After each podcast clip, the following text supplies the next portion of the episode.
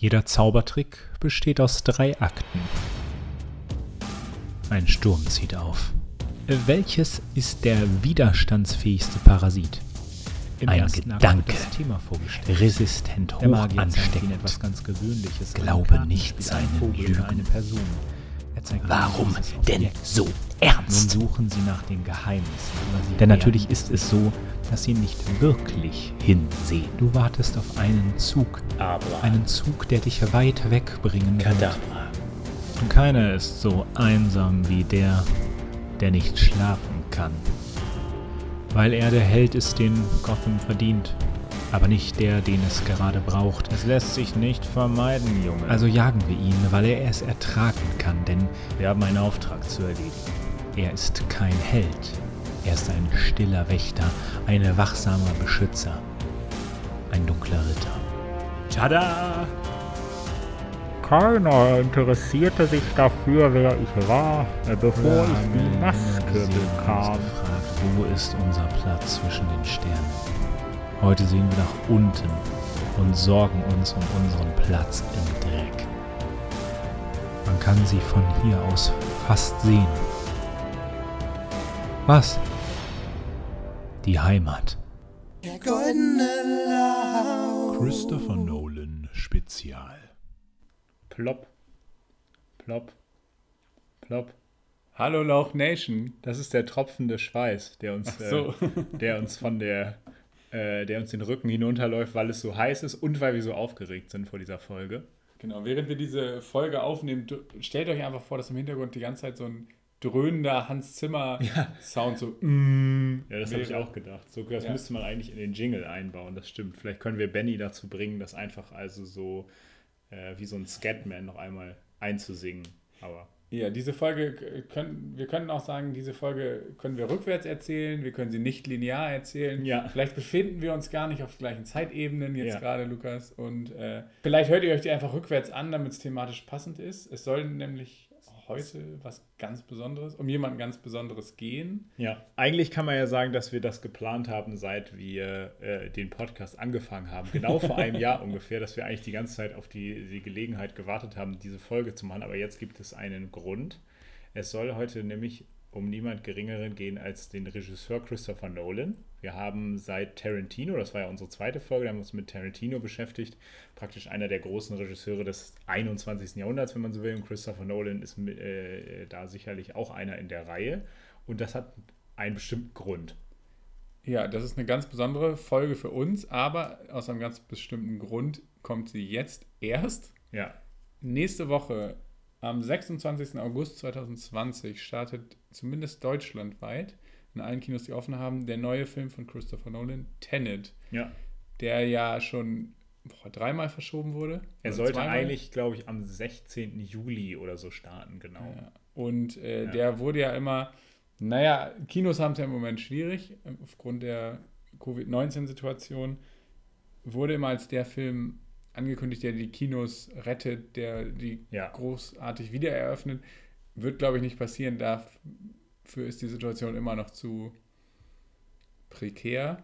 Ja, da bin ich wirklich gespannt tatsächlich. Also ich bin jetzt wirklich gespannt, wie viele Leute äh, ins Kino gehen, dann wenn Tenet jetzt kommt, denn äh, also erstmal ist es natürlich der erste Mega-Blockbuster, der wieder startet. Also es Ja. liefen ja jetzt in Deutschland vor allem alte Filme, also auch viele Blockbuster, aber halt der letzten Jahre, so wie Bohemian Rhapsody oder noch Knives Out von Anfang des Jahres oder so.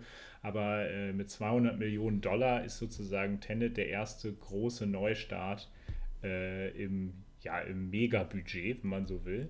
Und ich bin echt gespannt, ob die Leute jetzt hier in Deutschland dann jetzt auch, also weil immer, wenn wir jetzt im Kino waren, waren wir ja nur wir zu zweit im Kino. Ja, so ungefähr. Also es waren Ja. auch manchmal so noch vier andere dabei, aber Ich bin jetzt gespannt, ob die Seele halt mal wieder ausgereizt werden. Also die, es dürfen ja gar nicht, Vollbesetzung ist ja gar nicht erlaubt. Das ist ja auch vollkommen gut so. Aber ich bin mal gespannt, ob die jetzt, ob die Leute jetzt wirklich sagen, jetzt gehe ich wieder ins Kino oder ob auch das ausbleibt. Also bin ich echt gespannt. Und das ist ja auch ein Novum tatsächlich, weil dieser Film ja äh, in Amerika äh, noch gar, also er startet in Amerika ja mindestens zwei Wochen nach Deutschland und anderen Ländern der Welt. Äh, es gibt, glaube ich, einige europäische Länder, wo er jetzt eben startet und in Fernostasien, glaube ich, auch in manchen Ländern. Äh, und das äh, hat ja, ham, hat man bis vor kurzem ja nicht für möglich gehalten. Ja, aber ich finde es interessant, was man so aus Amerika mitkriegt, sind da ja teilweise die Kinos noch geschlossen. Ja. Und was ich gelesen habe, was ich interessant und auch ein bisschen beängstigend fand, um äh, profitabel zu sein und seine Kosten wieder einzuspielen, müssten laut Berechnung eigentlich 80 Prozent der weltweiten Kinos wieder offen sein. Ja. Weiß, wo ich mir gar nicht sicher bin, ob das schon der Fall ist. Dann ist natürlich immer nur ein Drittel oder halbe Besetzung des Saals möglich. Ja. Ähm, naja, aber äh, wenn ein Film das verdient hätte, ohne ihn jetzt schon zu kennen, dass wieder ein großes Publikum Ja. erreicht wird, dann ist das, glaube ich, Tenet. Ja, deswegen ist diese Folge auch was Besonderes. Ich lüge, glaube ich, nicht, wenn ich sage, wir sind beide schon kleine Christopher Nolan Fanboys. Kleine. Also Große. wir sind kleine Menschen, aber wir sind große Fanboys, wenn man so will. Ja, wir sind filmisch sozialisiert und groß geworden sind wir auch mit den Ja. Filmen von Christopher Nolan, so würde ich sagen. Also das war so einer der ersten Regisseure, wo Mhm. ich auch auf die Regisseure geachtet habe und gedacht, gesagt habe, oh, das ist ein Christopher Nolan-Film. Ja. Das am Anfang, als ich seine erste, das erste Mal seine Filme geguckt habe, ging mir das auch noch nicht so. Was war sein erster Film, den du gesehen hast? Äh, The Prestige, als der Ach, rauskam. vor, Ba- hast du Batman Begins nicht? nein, ich habe als Batman Ah, Begins krass. rauskam, habe ich den gar nicht im Kino geguckt. Ah ja. Ja, ja. Da war ich noch so, dachte so, so ein Superheldenfilm Batman, irgendwie ja. war das nicht so. Cool, ja. Und dann habe ich auf The Prestige auf DVD geguckt, als der rauskam, weil ich den Trailer irgendwie irgendwo gesehen habe und dachte, der ist cool. ja. Und da wusste ich aber noch gar nicht, ach, Prestige ist der von Christopher Nolan. Das war erst, nachdem ich The Dark Knight gesehen hatte Mhm. der, ja, mein Gehirn, also der hat, der hat mich dann komplett gefesselt. The Dark Ja, Knight war dann so ein, ja. Schlüssel, so ein Schlüsselerlebnis.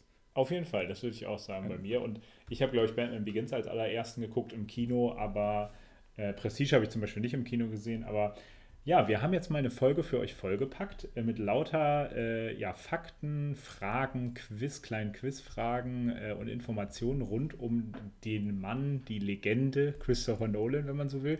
Äh, und unter anderem, äh, liebe Zuhörerinnen und Zuhörer, ist es ja so, dass wir in den letzten Tagen mit euch einen sogenannten Poll gemacht haben. Das heißt, wir haben geguckt, was ihr so von den Christopher Nolan-Filmen haltet. Jeder Film ähm, äh, von ihm ist jeweils gegen jeden anderen Film angetreten in Duellen und es durfte abgestimmt werden. Und wir haben also eine kleine goldener Lauch Nation Community Top 10 am Ende zu präsentieren. Bei Instagram war es übrigens. Genau, bei Instagram. Und da gibt es durchaus einige Überraschungen.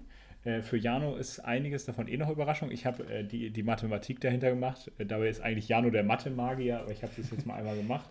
Äh, Christopher Nolan Bundesliga sozusagen. Genau, genau, wenn man so will, die Tabelle. Äh, Tenet ist ja in dem Sinne sein zehnter Film, wenn man jetzt seinen allerersten Film mal rausnimmt, der noch, äh, der, den man so einfach nicht bekommen kann, tatsächlich in den meisten Ländern, weil es war ein Film, den er selbst finanziert hat, 6000 Dollar, also eine totale Low-Budget Arthouse-Produktion. Äh, Oder er sagte auch mal in einem Interview, dass es eigentlich eine No-Budget-Produktion war, weil es äh, äh, in England, wo er den gedreht hat, spricht man eigentlich bei Low-Budget-Produktionen von Filmen, die so um die 500.000 Pfund kosten. Und seiner hat eben 6.000 gekostet, war teilweise mit Familienmitgliedern besetzt und so weiter. Den haben wir beide auch noch nicht gesehen, weil es ist einfach kaum möglich ist tatsächlich. In Deutschland. Genau, in Deutschland. Und äh, hoffentlich wird das irgendwann nochmal klappen. Damit wäre jetzt dann Tenet der zehnte Film von Nolan in dem Sinne. Ähm, und äh, wir werden heute auch so ein bisschen die neuen Filme kurz besprechen und sagen, was wir damit verbinden. Aber wer ist Christopher Nolan? Ja, für alle, die ihn noch gar nicht kennen, stell ihn uns doch mal kurz vor. Christopher Nolan ist, wie nennt man das? Brit-Amerikaner? Ich weiß gar nicht. Ja, Also er ist ein britisch-amerikanischer Ja, genau. Filmregisseur. Er hat eine doppelte Staatsbürgerschaft, genau. Äh, Ich meine, sein Papa ist, sein Vater ist äh, Brite, Engländer nehme ich mal an, und seine Mutter ist Amerikanerin. Genau. Kann aber Ja, auch ja. andersrum. sein. Nee, doch, so ist es. Das, das äh, habe ich auch noch gelesen. Und ja, er hat, äh, er ist vierfacher Vater. Er ist mit seiner, äh, seiner Hauptproduzentin verheiratet. Die hat er im College kennengelernt. Die haben geheiratet. Emma Thompson heißt sie, ne? Thomas. Thomas, ja, ich verwechsel es immer. Emma Thompson ist eine Schauspielerin, ne? Emma Thomas, die beiden haben zusammen eine eigene Produktionsfirma gegründet, Syncopy Films. Das äh, erscheint Logo, auch immer das ja. Logo vor den Filmen. Es gibt auch diese berühmten Inception-Grafik, wo praktisch dieses Logo dann auch so. Es hat eigentlich die Inception-Grafik inzwischen, wenn man so will, ne? wie, die, wie ähm, in dem Sinne der Schriftzug von Inception mit diesen Labyrinthen in den, äh, in den Buchstaben und äh, genau, hat seit, glaube ich, Batman Begins seine Filme vor allem selber produziert. Also ähm, Genau, und hat auch sehr oft alleine oder gemeinsam mit seinem Bruder Jonathan Nolan seine Drehbücher geschrieben. Also er ist auch ein äh, zum Großteil ein Autorenfilmer. Äh, Ja, es gibt nur einen Ja. Film, wo er nicht an dem Drehbuch beteiligt war. Oder sein Bruder maßgeblich. ja, Weißt du, welcher das ist? ich glaube, da wirst du uns noch was zu erzählen. Das ist Insomnia, oder? Ja, das. Ja. Ja. Über deine Filme sprechen wir sowieso noch. Ja, das Ja. Insomnia ist der einzige, der wo er nicht selber am Drehbuch irgendwie beteiligt war. Ja. Genau, und das mu- muss man eigentlich nur über ihn wissen. Äh, und alles andere, ich habe noch ein paar kleine Quizfragen, mal gucken, wie gut du Nolan kennst. Äh, aber du hast auch ein paar Statistiken mitgebracht. Ja, die erste Statistik ist, er ist dieses Jahr 50 geworden, also alles Gute nachträglich, Chris, wenn du das hörst. Ne, der ist jetzt 50 Jahre, ist eine runde, runde Sache, da kann man auch mal seinen zehnten Film rausbringen. Ja, ja. Ähm, ja, und der ist, das fand ich ganz interessant, das wusste ich vorher nicht, der ist schon mit dem, der ist Commander of the British Empire. Ist das Also- sowas wie Prinz in dem Sinne oder sowas ja, ähnliches? also ich dachte erst, als ich diese Abkürzung CBE gelesen habe und Ja. dann gesehen habe, oh, der wurde von ihm von der Queen verliehen, ja. dachte ich, ach, das ist die Abkürzung, wenn man hier zum Ritter geschlagen wird. Das ist aber noch nicht. Also Mhm. ich habe jetzt, weiß jetzt nicht, wie die Entsprechung ist, ob das dann das silberne Bundesverdienstkreuz ist oder ja. ich weiß nicht, ob es da eine deutsche Entsprechung gibt. Aber der ist schon von der Queen mit dem Schwert da. Also das heißt, wenn ich ihn irgendwann mal treffen sollte, was ich mich natürlich sehnlichst wünsche, dann werde ich sagen, Commander Nolan zu ihren Diensten. Ich weiß, ich weiß gar nicht genau, was das bedeutet oder ob das Ja. nur symbolisch ist und wie das sich aufteilt. Naja, das sind auf jeden Fall auch nicht alle Briten. Ja, das stimmt. Gut, Statistik. Ähm, ja, ich habe mal versucht, äh, auch ein bisschen mit Zahlen zu belegen, warum sich das lohnt, über Christopher Nolan zu sprechen, abgesehen davon, dass Tenet rauskommt und wir Fanboys sind. Ja, ja. Das lässt sich auch an Zahlen ablesen. Erstmal dachte ich, Erfolg. Christopher Nolans Box-Office-Zahlen Mhm. lesen sich durchaus beeindruckend. Was tippst du denn, was ist am weltweiten Einspielergebnis gemessen sein erfolgreichster Film? Hm, Das dürfte The Dark Knight Rises sein. Das ist korrekt. Der hat nämlich Ja. eine Milliarde und 80 Millionen Dollar eingespielt, weltweit. Ja, und tatsächlich war ja äh, The Dark Knight der erste Superheldenfilm, der überhaupt über eine Milliarde eingespielt hat. Das, kann, das ist jetzt nichts mehr Besonderes, weil diese Marvel-Filme irgendwann dazu übergegangen sind, alle über eine Milliarde einzuspielen. Man muss dazu allerdings auch sagen, The Dark Knight ist nicht in 3D. Ja. Ähm, Keiner von den äh, ja. Nolan-Filmen ist in 3D. Genau, ja. Ja, also The Dark Knight Rises, eine, Million, ach, äh, eine Milliarde 80 Millionen. The Ja. Dark Knight ungefähr knapp über, knapp drunter, je nach Inflationsbereinigung, Ja. Äh, eine Milliarde. Dann Inception, muss man sich auch mal überlegen, ist, war kein Superheldenfilm, der also kein bekannter Name und Ja. keine Fortsetzung und nichts, sondern originaler Stoff, hat 832 Millionen eingespielt, 2010. Ja, Seitdem sind Kinotickets deutlich teurer geworden. Es gab 3D seitdem. ja. Das heißt, es war viel einfacher, solche hohen Zahlen zu erreichen. Und 800 Millionen muss man sich mal überlegen. Mhm. Damit ist er, glaube ich, immer noch in den Top 30 der erfolgreichsten Filme aller Zeiten. Ja, Äh, dann muss man sagen, ist es schon äh, überraschend, dass nicht Batman Begins kommt, finde ich. Aber der ist auch einfach zu alt. Interstellar, Mhm. auch so ein Film, der jetzt nicht so der, der ist man würde nicht eigentlich erwarten, dass es ein Massenmagnet ist. Nee, in dem der ist Sinne, so ne? lang, das ist ein Thema, was nicht jeden anspricht. Der ist sehr technisch, sehr wissenschaftlich Ja, und nicht so ein Massending eigentlich, hat 650 Millionen eingespielt. Ja. Also ja. das muss man sich mal überlegen. Das ist, äh, Inception hat ungefähr genauso viel eingespielt wie Batman vs. Superman, der also ein Ja. Ereignis war und Interstellar ein, bisschen weniger. Mhm. Er hat Interstellar zum Beispiel hat mehr eingespielt als Man of Steel, der Superman-Film. Da war Nolan ja so auch beteiligt. Ja, aber Oh, um das ja, mal zu ja, vergleichen, das sind ja so Fall. klassische Origineller Sci-Fi-Stoff Ja. klingt jetzt nicht nach, der, da, der, der nimmt irgendwie eine halbe Milliarde oder mehr ein. Ja, ja. Ja, der hat ungefähr so viel eingespielt wie der erste Guardians Ja, und so. Also das sind so die Vergleichszahlen, muss man, also der hat äh, mehr eingespielt als Thor zum Beispiel, Ja. als viele Marvel-Filme. Und naja, dann Dunkirk, das finde ich noch fast ein bisschen interessanter, das ist ja noch nischiger eigentlich, ja. hat äh, eine, knapp über eine halbe Milliarde US-Dollar eingespielt weltweit. Davon auch, also man könnte dann denken, naja, Amerikaner stehen da ja so drauf, aber nur 30% davon hat er in Amerika eingespielt. Okay, das Der ist war krass. weltweit sozusagen ein Hit. Ja, Ja, und wenn man überlegt, das ist ein Kriegsfilm, der hat keinen Star irgendwie, der Ja. groß sich vermarkten außer, lässt. außer natürlich Harry Styles. Wahrscheinlich sind da alle One Yes. Direction-Fans reingegangen, aber das glaube ich auch kaum. ja. Kann sein, dass da ein paar reingegangen sind, die. Ja, sicher. Dann würde mich interessieren, wie die das fanden, weil das ist ein sehr kalter, harter Kriegsfilm, Ja, der eigentlich überhaupt kein Blockbuster-Potenzial hat. Das finde ich Ja. super interessant. da glaube ich bei den beiden Filmen schon, dass der einfach der Name Christopher Nolan Ja, schon mittlerweile gezogen hat. Dann Batman Begins, 350 Millionen nur weltweit. Krass. Ist Ja. aber von 2005 natürlich. Da muss man aber auch sagen, dass sich natürlich die, klar ist von 2005, aber dann haben sich die Filme, der hat, der hat ja mehr als, also hat sich ja zum Beispiel von Begins zu Dark Knight, hat er sich ja verdreifacht praktisch im, äh, im, in der Einnahme. Man muss auch, Ja. also da ist natürlich klar, The Dark Knight, Heath Ledger, Joker, dieser ganze Hype Ja, hat natürlich den Film auch beflügelt. Der Film ist auch wahnsinnig gut. klar. Man muss allerdings auch sehen, Batman Begins hat 50 Millionen gekostet Krass ist der günstig. und hat praktisch ja. 350 Millionen in etwa eingespielt. war also was für ein günstig. erfolgreich, also Ja. wie erfolgreich die Filme auch sind. Auch Dunkirk, 50 Millionen gekostet, Ja. hat das Zehnfache wieder eingespielt. Aber da muss man ja auch sagen, dass, äh, dass bei Batman Begins, dass das ja auch damals, das kann man sich heute nach dem Marvel Cinematic Universe praktisch gar nicht mehr vorstellen, dass man Batman eigentlich gar nicht mehr machen wollte, nachdem Joel Schumacher ja zwei Krit von den Kritikern sehr verrissene Batman-Filme mit George Clooney gemacht hatte. Und erst als X-Men äh, ja dann äh, wieder so, also so bekannt und erfolgreich wurde äh, und Spider-Man von Sam Raimi, ähm, ha hat man sich überhaupt entschieden, Batman wieder äh, zu beginnen. Ne? Und Ja. das war halt alles noch drei, vier Jahre vor Iron Man und bevor das ganze Marvel-Ding losging. Ja, also der hat Batman wiederbelebt, könnte man Ja. sagen. Dann Insomnia ist von 2002, ist ein Krimi, hat 100 Millionen eingespielt. Ja, Und Memento war sein erster großer Spielfilm, der in viel, mehreren Kinos lief, nur in 500 Kinos übrigens. der lief auch erst ein Jahr später in Amerika tatsächlich. Ja. Und in Deutschland auch. Hat, äh, hat aber zum Beispiel weniger als eine Million gekostet, Ja. hat aber 40 Millionen eingespielt. Ja, Also ja. muss man auch mal, also Ja, das war dann ja in dem Sinne wahrscheinlich der Film, der ihn so auf die, ja, auf die Agen- Agenda gebracht hat bei manchen Leuten. Ja. Ne? Oder auf den, auf, die Bildsch auf den Bildschirm, wenn man so will. Ja. Ja, sein teuerster Film war The Dark Knight Rises, hat 160 Millionen gekostet, was wahnsinnig viel ist, aber typisch für Superheldenfilme. Hat Ja. aber halt auch eine Milliarde eingespielt, also Ja, nicht ganz das Zehnfache, aber ja aber auch da muss man sagen, ne? äh, interessant, 160 Millionen. Äh, äh, viele Big-Budget-Blockbuster heutzutage sind teurer. Ne? Also auch wenn Ja. 160 Millionen. Ne? Äh, also Michael Bay hat 160 Millionen ausgegeben für Six Underground.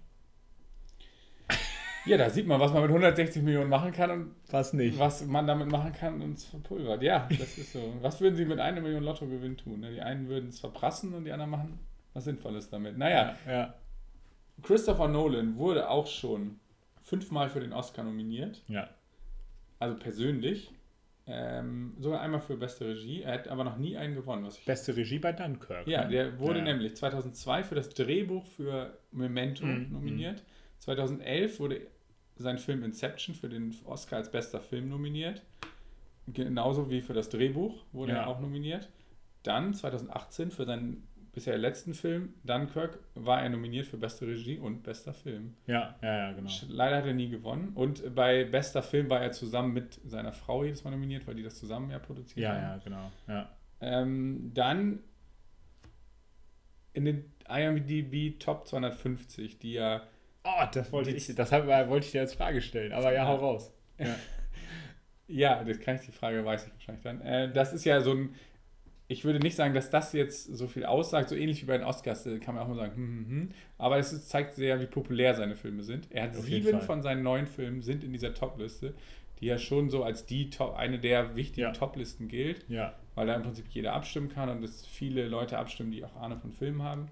Ja, das stimmt tausende Leute ja immer ab. Ja. Also da gibt, also das ist ja dann schon eine breitere Masse und äh, ja, er ist Dann- der erfolgreichste von allen Regisseuren in dieser Liste tatsächlich. Ja, okay, das wollte ich, dich, das wollte ich auch gerade sagen. Ja. Und dann bräuchte ich auch nicht fragen, was du glaubst, was dein höchster Film in dem Dings ist. Nee, das habe das hab ich gerade nicht, das ist aber ziemlich safe äh, ähm, The Dark Knight. ja, der ist nämlich auf Platz 4 aller Filme. Ja. Der einzige von Nolan in den Top 10. Ist Inception auf Platz 13, auf Platz 30 ist Interstellar, Platz 46 Prestige, Platz 55 Memento, The Dark Knight Rises, auch in den Top 100 noch. Und Interessant, Batman ja. Begins auch. Ja, ja. Interessanterweise sind, also das Insomnia nicht drin, das habe ich mir gedacht. Interessanterweise ist Dunkirk äh, zwar in den Top 300, aber nicht in den Top 250. Ähm, da frage ich frage dich mal gleich was. Hast du auch ein bisschen über den Nolan hinaus gesch äh, geschielt? Weil ich ha ha- hatte noch ein bisschen eine Frage, was glaubst du, was sonst so die Referenzgrößen von Regisseuren sind in dieser Liste? Also wie viel so der Rest so hat? Was Hitchcock, Ja, Hitchcock zum Beispiel ist äh, erst auf Platz 8. Tarantino? Ja, Tarantino ist, in der, ist auf Platz 9, genau, der ist mit in der Top 10. Anzahl der Filme, die da drin sind? Äh, oder, dann auch, oder auch den Durchschnitt der in- Platzierung? Ja, das wurde nämlich teilweise, äh, glaube ich, mit, äh, mit berücksichtigt. Aber was natürlich da auch immer eine Rolle spielt, ist, wie viele Filme man insgesamt schon gedreht hat. Und auch was das angeht, ist Nolan tatsächlich der, Beste. äh, der Beste. Ähm, äh, Nolan hat Okay. nämlich von zehn Filmen sieben da drin. Und ähm, zum Beispiel Tarantino hat ja zehn Filme und hat nur fünf da drin. Oder auch ein ganz Hitchcock hat 54 Filme so. und sechs da drin. Schlechter. Schnitt. Oder äh, auch ein Martin Scorsese hat auch sieben da drin, aber Okay. hat 25 Filme. Okay, wenn du das jetzt so sagst, dann. Ich wollte eigentlich Spielberg sagen, aber der hat so viele Spielberg Filme. ist auf Platz 7.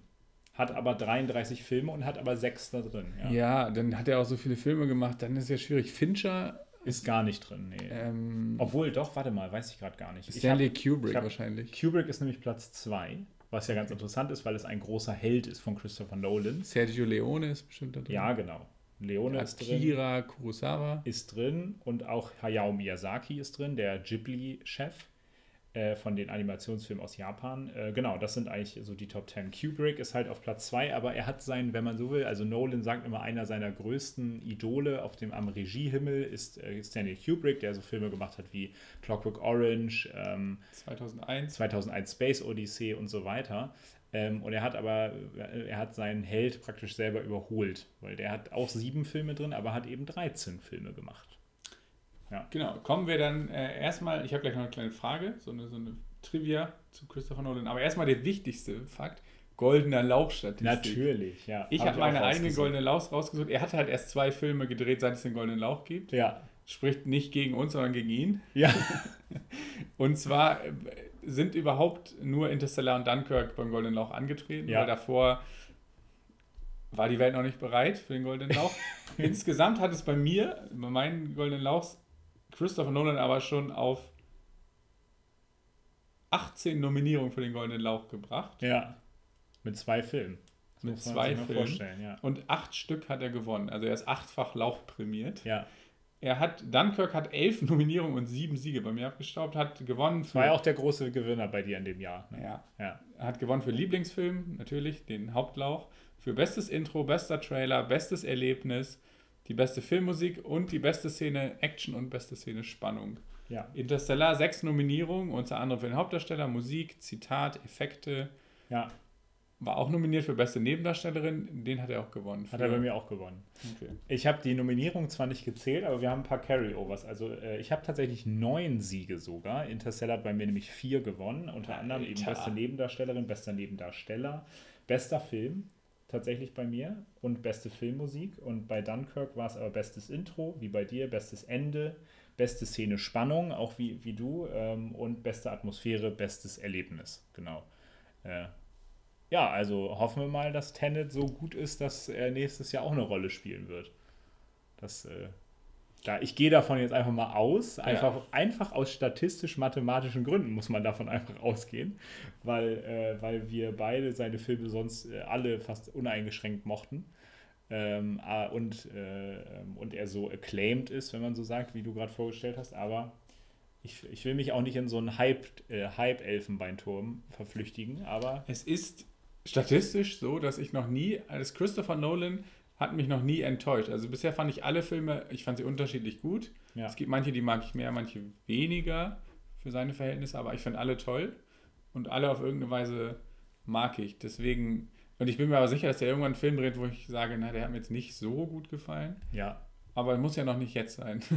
richtig. Und äh, wer aufmerksamer Hörer ist, wird sich an unsere Jahresvorschau 2020 Ja. erinnern. Und da haben wir noch ganz viele Filme angeteased, die jetzt gar, teilweise gar nicht kommen. Ja. Tenet war bei uns beiden auf Platz 1 der meist erwarteten Filme. Das heißt, die Erwartungen sind schon hoch. Ja, genau. Und das, äh, dann muss er halt selber anfangen, schlechtere Filme zu machen, wenn er nicht will, dass man Erwartungen hat. Aber äh, äh, wir sind mal richtig gespannt. Äh, wir werden wahrscheinlich im Anschluss an diese Folge uns gleich Vorverkaufstickets holen. Mal gucken. Ähm, aber dann würde ich sagen, äh, wir haben jetzt schon ein paar Sachen hier angeteased. Ähm, äh, was ich interessant finde, ist, dass Christopher Nolan, äh, das äh, habe ich noch eine Frage, äh, der hat nichts, also der hat, wurde nicht als Filmemacher ausgebildet. Ähm, und deswegen wollte ich dich fragen, ob du weißt, was er Oh, ich Was sein Abschluss ist. Sein Abschluss ist ein BA, ein Bachelor of Arts. ja, ich habe es gestern noch gelesen und gedacht, oh, das ist interessant, aber ich weiß es nicht mehr genau.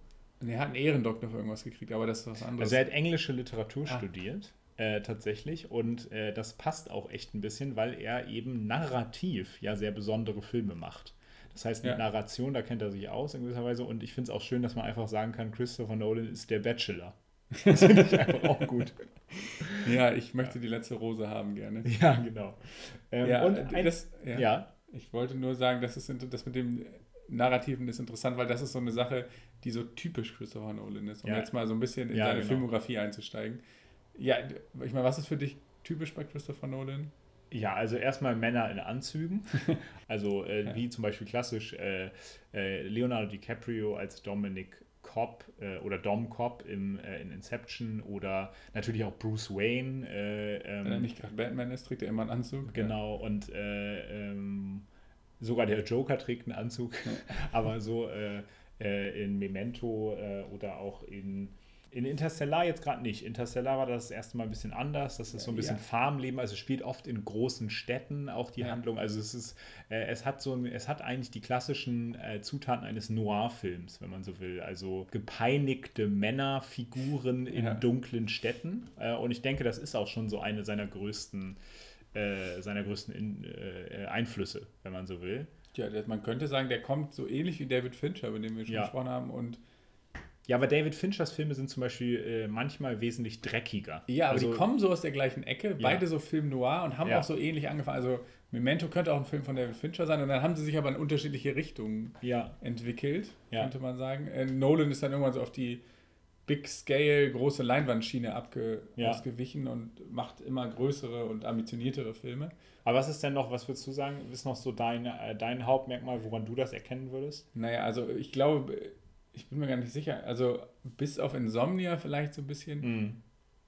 Der, die, die Erzähl also in der Erzählung die Zeitebenen, der Ja. spielt immer mit den Zeitebenen rum. Es gibt Ja. eigentlich Bei Batman jetzt nicht zwingend, ne? Aber bei Batman nicht zwingt, aber selbst bei Batman ist es immer so, dass er so Parallelerzählungen macht. ja, Bei The Dark Knight Rises ist es sehr deutlich, bei den anderen davor geht es noch. Mhm. Aber da springt er auch mit der Zeit. Bei Batman Begins, da gibt es dann diese Zeit, wo Batman dann ausgebildet wird und dann ja, zurückgeht. Also das ist noch sehr klar, aber typisch bei Inception gibt es vier verschiedene Traumebenen ungefähr Ja. und da ist es total verwirrend. Bei Interstellar gibt es diese Zeitsache, dass in der einen Handlung vergeht ein Jahr, in den anderen 38 Jahre Ja, und so. ja. Bei, selbst bei Dunkirk, eigentlich ein klassischer linearer Kriegsfilm, ist es so, dass das aus drei verschiedenen Zeitebenen erzählt. ja, genau. Die, kurz, die Handlung, wie in, wieder angegriffen wird, drei Zeitebenen. Ähm, Memento ist Da komme ich gleich noch zu. Memento ist Ja. Klassiker, will, man, will ich eigentlich nicht zu viel verraten, aber da Ja. ist es total eigentlich am geilsten. Es ist auch bei Prestige so, dass er das aus drei verschiedenen Zeitperspektiven erzählt. Es gibt dann das eine ist in der Vergangenheit, dann sieht man die Zukunft, dann liest einer das Tagebuch vom anderen und so. Ja, ja. Äh, das ist, auch da ist es so, ja, jetzt sind schon fast alle seine Ja, Filme. das aber ist es ist ja- im Prinzip, das ist für mich das Typischste bei Christopher Nolan, dass er mit der Zeitebene immer rumspielt. Dann äh, ist es immer so, dass diese Filme immer so ein bisschen, auch Ausnahme Dunkirk so ein bisschen, die sind immer so ein bisschen fiktional, aber eigentlich zu, wirken vo vollkommen realistisch und authentisch. Ja, also das man würde bei dem jetzt, äh, das, also dazu passt ja auch, dass Christopher Nolan ja ein ausgewiesener ja, äh, Gegner, also nicht Gegner von CGI ist, Ja. aber schon jemand, der sozusagen äh, immer äh, die meiste Zeit darauf verwendet, herauszufinden, wie er Dinge ohne CGI machen kann, was einfach auch dazu führt, also es würde kein äh, äh, jetzt zum Beispiel, was für mich immer der, einer der unsäglichsten CGI-Shots ist, ist Guardians of the Galaxy 2, wenn sie auf dem Planeten von dem Vater von Star-Lord ankommen und er irgendwie ihm zeigt, dass er ja auf diesem Planeten alles erschaffen kann und in dem Sinne Gott spielen kann. Und Ach so, äh, ja. ne, also äh, weil das sieht, also da sieht man zwar auch, wie gut CGI inzwischen ist, aber so eine Szene würde es bei Christopher Nolan nie geben, einfach weil er das nicht will, weil er sozusagen einen Realismusfaktor, selbst in einem Film wie Inception, der ja mit einer Technologie spielt, die ja, ja die nie möglich sein wird Ja. in dem Sinne, äh, die in dem Sinne Fantasy ist, wenn man so äh, will. Äh, sieht so aus, als wäre es halt ein ganz normaler Kriminalfilm äh, in New York oder so. Ne? Auf jeden Fall, ja. Dann, was auch so ein bisschen die Kritik ist, weibliche Rollen sind bei ihm. Ja. Es sind immer, Recht, also ja. es sind immer männliche Protagonisten und weibliche Rollen treten oft nur auf, weil diese männlichen Protagonisten irgendwie so eine innere Zerrissenheit haben. Die haben mir ist aufgefallen, als ich jetzt nochmal das paar geguckt habe und nochmal so Mhm. durchgegangen bin, ganz oft geht es um eine tote Ehefrau, die diesen Ja. Mann irgendwie antreibt, also nicht antreibt, die ihn Stimmt, ja, ja. verfolgt. Ja. Mit diesem Trauma muss dann der Protagonist fertig werden. Ja. Das ist bei Inception so, ist bei Memento so, Stimmt, das ist bei The Prestige so, da ist das der Auslöser. Bei auch. Batman ist es auch Bei so, Batman dass er, er sie nicht haben kann in dem spielt das eine Sinne. große Rolle. Bei. Interstellar ist die Ehefrau auch tot. Stimmt, ja. Auch da ist Dunkirk eine kleine Ausnahme in dem Fall. Weil da gar keine Frauen mitspielen in Das ähnliches, ähnlicher Faktor ist auch bei Insomnia, aber das ist nicht tote Ehefrau, sondern eine tote Kollege. Ja, Aber das, äh, Frauenrollen sind, sind eher klein und das ist ein bisschen schade, weil die immer nur Exposition sind, aber es ist, Christopher Nolan ist auch kein Charakterregisseur, das kann man ihm auch vorwerfen. Hm. Das sind äh, pathetisch aufgeladene Filme, die aber nie um, um die Gefühle der Charaktere sich so richtig drehen. Die Charaktere, also ich finde Es immer geht so um Archetypen, wenn man Ja. will. Ne? Also es geht jetzt nicht um eine spezielle Person, die bis in die Tiefen ihrer Persönlichkeit erforscht wird, aber es geht, also es geht natürlich schon um menschliche Konflikte. Aber es ist eher so ein bisschen halt, es ist, ja, es hat was Mythologisches in gewisser Weise, so ein bisschen so. Ja, und große Entwicklung bei den Charakteren gibt es auch nicht. Das, darum dreht sich der Film nie, um die Charakterentwicklung. Das ist schon so, dass die getrieben sind und dann dieser, die am Ende eine Katharsis kriegen und Christopher Nolan braucht oder macht, baut es oft ein, das Ende, dass das pathetisch irgendwie aufgelöst wird als große Erzählung. Ja, ja, ja. Auch da ist Dunkirk natürlich eine Ausnahme, weil das, da gibt es gar keinen Hauptcharakter, der dreht sich gar nicht um die Charaktere und auch da ist das Ende nicht ganz so ja die, Happy Ende- End pathetisch. Happy End, Happy End nicht, aber da wird die große Rede von Churchill eingespielt, der Ja. sagt, wir sind, wir, wir werden Kriegshelden werden in dem Sinne. Also kann man, das passt da schon auch fast. Ja, auf jeden Fall ist es immer, man kann ihm das vorwerfen und es wird ihm auch manchmal vorgeworfen, dass er so große, dass er das ein bisschen pathetischer aufbläst als nötig und da philosophisch so tut, ohne dass es so, groß ja, ja. tief ist. Ja, Aber auf ich finde, das ist Fall. gerade das, was ich so schön finde, weil er Blockbuster macht, die zumindest ein bisschen Tiefgang haben und den Ja. Zuschauer nicht für blöd verkaufen. Ja, genau. Es muss genau. ja nicht, nicht jeder Film muss ja gleich Clockwork Orange oder 2001 Space Odyssey sein, über den man 30 Jahre lang philosophische Abhandlungen schreiben kann. Aber Das war ja anfangs auch noch nicht mal so. Aber das ist übrigens einer der größten äh, Lieblingsfilme von Nolan 2001. ich habe noch eine kleine, hast du die, ich hab, wollte dich eigentlich noch fragen, was so, Christopher Nolan hat mal eine Liste mit seinen Lieblings Die kenne ich sogar. Ja, ich habe die, ich hab die auch rausgesucht für dich. Ja, dann können wir da am Ende, vielleicht kommen wir da nochmal zu, Ja. aber steigen wir mal in die Filmografie ein. Ja, genau. Also Following haben wir ja schon gesagt, müssen wir leider, leider aussparen, weil wir äh, den noch nicht verfügbar haben und noch nie gesehen haben. Äh, wir haben schon dazu gesagt, Low-Budget-Produktion und so ein bisschen das, wo er auch schon ein paar Preise mitgewonnen hat, dass er eben äh, Leuten aufgefallen ist. Dazu kommen dann noch ein paar Kurzfilme und so weiter. Aber sein erster großer Film äh, äh, mit einem Budget um die Million Dollar ähm, äh, war Memento aus dem Jahr 2002, äh, 2000. Äh, aus dem Jahr 2000. Äh, in der Hauptrolle ist der australische Schauspieler Guy Pearce, den man damals auch noch nicht so richtig kannte. Carrie Ann Moss war gerade ein Jahr vorher aus Matrix bekannt geworden. Äh, aber ja auch noch nicht Welt, also keine, keine großen Stars, aber das sind die beiden Hauptrollen. Joe Pan Pantoliano spielt auch noch mit, den kennt man heutzutage nicht mehr so, ist glaube ich inzwischen auch schon tot, äh, tatsächlich. Äh, und ja, es geht um Leonard Shelby, äh, ein Mann, der in dem Sinne kein Kurzzeitgedächtnis mehr hat, der äh, also immer wieder aufwacht und merkt, oder nicht aufwacht, sondern merkt, oh, ja, er hat alles wieder vergessen. Und der, deswegen ist es so ein bisschen das Bild bekannt geworden, weil er angefangen hat, sich wichtige Informationen auf den Körper zu tätowieren, äh, äh, damit er damit er das herausfindet. Und äh, ja, es geht eigentlich darum, dass er versucht, äh, den Mörder seiner äh, toten Ehefrau zu finden und in dem Sinne selber so ein bisschen als Detektiv unterwegs ist. Und äh, ja, mehr kann man da, braucht man dazu eigentlich gar nicht verraten. Ich glaube, den Film gibt es für alle auf Netflix zu gucken. Ist ein sehr kurzweiliger Film, geht nur 100 Minuten, ist damit auch sein zweitkürzester Film. Äh, und äh, ist, wie gesagt, äh, eigentlich der große Film, wo wirklich so richtig heftig an der Zeitebene rumgefuscht wurde, wenn man jetzt böse sein will. Beziehungsweise das ist das große Stilmittel des Films. Und Ja. ich will das jetzt gar nicht spoilern, aber es ist eben nicht so, ein, also ein Christopher Nolan macht nicht den Film einfach rückwärts, ja, sondern der Film ist nicht nur rückwärts Ja. erzählt, der ist äh, sozusagen unterschiedlich erzählt. Da gibt es dann sogar richtige Schaubilder dazu. Äh, aber das kann ich jetzt nicht verraten.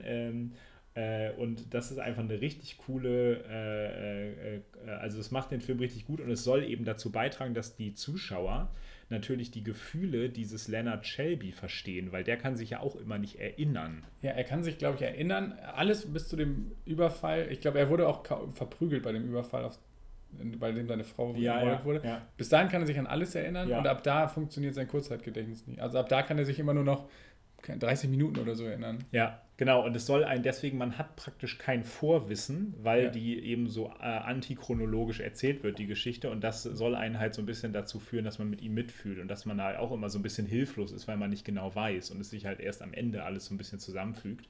Äh, und das ist natürlich ziemlich aufregend. Ich habe mir jetzt gerade eine DVD bestellt, wo man auch auf der Bonusdisk den Film chronologisch gucken kann. Also ich bin mal gespannt. Hast du das schon mal gemacht? Ja, ich habe ich hab die Blu-ray-Version von Memento und ich habe das mal angefangen. Ja. Das Problem war natürlich, ich kannte diesen Film schon und ich fand, fand der Film hat dadurch ein bisschen von seinem Reiz verloren, ja, weil der, klar, die, soll, der ist natürlich so konzipiert, ja. dass man den, ja. dass der völlig unchronologisch und durcheinander erzählt ist und ja dann ergeben manche Szenen, machen auch nur dann Spaß. Das ist ein bisschen langweiliger dann, der Film, fand ich. Ja, ja. Was ja. vielleicht lag es auch daran, dass ich es natürlich wusste und immer die ganze Zeit mit diesem Wissen im Hinterkopf den geguckt habe. Ah, das ist jetzt chronologisch. Ach, in dem normalen Film war das aber so.